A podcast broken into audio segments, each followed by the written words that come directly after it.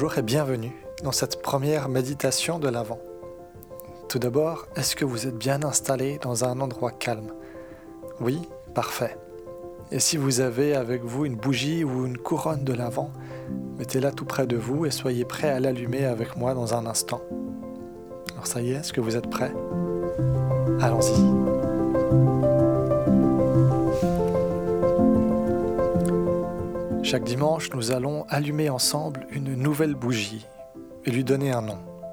Aujourd'hui, cette première bougie, nous l'appelons la bougie des prophètes et elle vient symboliser l'espérance.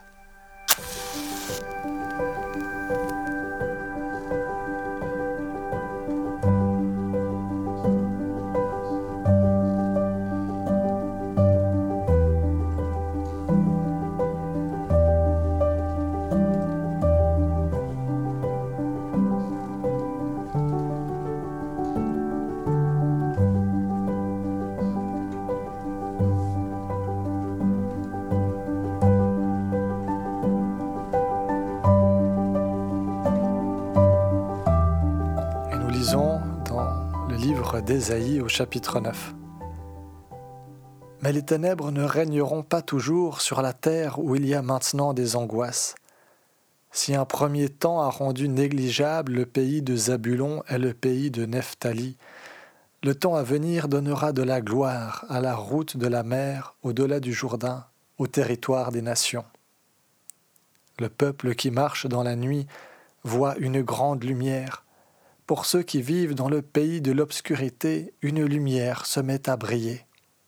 Un enfant est né pour nous, un fils nous est donné. Il a reçu l'autorité d'un roi, on lui donne un nom. Conseiller merveilleux, Dieu fort, Père pour toujours, Prince de la paix. Il étendra son autorité et assurera une paix sans fin. Il occupera le siège royal de David et dirigera son royaume il établira et le rendra solide en faisant respecter le droit et la justice, dès maintenant et pour toujours. Voilà ce que le Seigneur de l'univers fera à cause de son brûlant amour. Amen.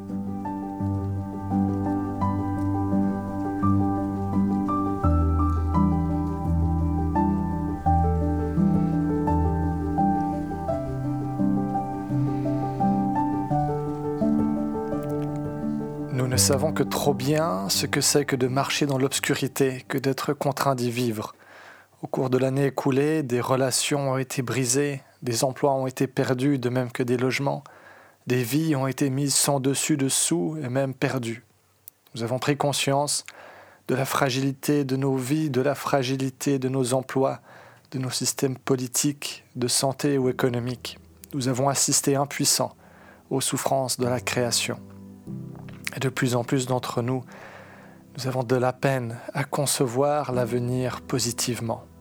Lorsque nous sommes dans cette obscurité, il peut nous être impossible de distinguer si cette obscurité aura une fin, quand et comment. Cette obscurité alors peut venir nous envahir et nous remplir d'angoisse. Oui, nous habitons alors un pays d'obscurité, où il nous est quasiment impossible de trouver ou retrouver une espérance. Et pourtant nous en avons tellement besoin et nous le désirons tellement. Et c'est pourtant au cœur de cette obscurité que peut alors se faire entendre la promesse d'une lumière qui vient briller pour nous. Au cœur de nos obscurités, Dieu fait cette promesse qu'il viendra y mettre de la lumière, une lumière qui a une intention, qui est adressée à quelqu'un. C'est pour nous qu'elle vient briller, pour nous qui vivons dans un pays d'obscurité. Et elle vient dans ce monde sous les traits d'un enfant, un enfant qui vient remettre de l'espérance là où elle était perdue. Avec la naissance de Jésus, le Fils de Dieu, à un moment précis de l'histoire, dans un lieu précis, c'est un bout d'une réalité qui est encore à venir, pas encore là, mais qui fait déjà irruption dans le temps présent. Ainsi, cette espérance de Noël, c'est bien plus qu'un vague espoir. Cette espérance de Noël, elle est ancrée dans un événement. Il y a quelque chose de solide en elle, qui lui permet de faire face et d'affronter les difficultés des temps présents plutôt que de les ignorer. Dans l'épître aux Romains, l'apôtre Paul nous exhorte en écrivant Réjouissez-vous à cause de votre espérance, soyez patients dans la détresse, priez avec fidélité. Noël, la naissance de Jésus dans ce monde, c'est la fondation d'une espérance qui sait se réjouir malgré les difficultés, car elle regarde non pas aux circonstances présentes, mais aux circonstances à venir. C'est parce que Jésus a dit qu'il reviendrait, et avec lui toutes choses seront rendues nouvelles. Nous serons rendus nouveaux, nos relations seront rendues nouvelles, la création tout entière sera rendue nouvelle. Voilà notre espérance, voilà la lumière qui vient briller pour nous. Amen. Je vous invite à prier.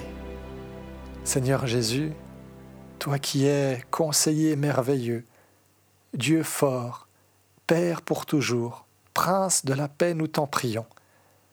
Viens mettre ta lumière dans nos obscurités.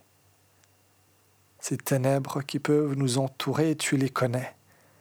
Tu les connais car toi-même tu les as affrontés et vaincus. Lorsque nous perdons espoir, nous t'en prions, viens raviver les yeux de notre foi viens nous aider à être ancrés dans ta promesse. Amen.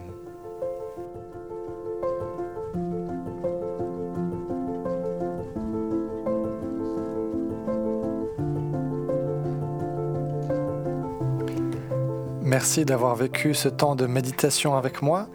J'espère que vous en sortez édifié et rempli d'une espérance renouvelée. La semaine prochaine, je vous retrouverai autour du thème de la foi et de l'attente.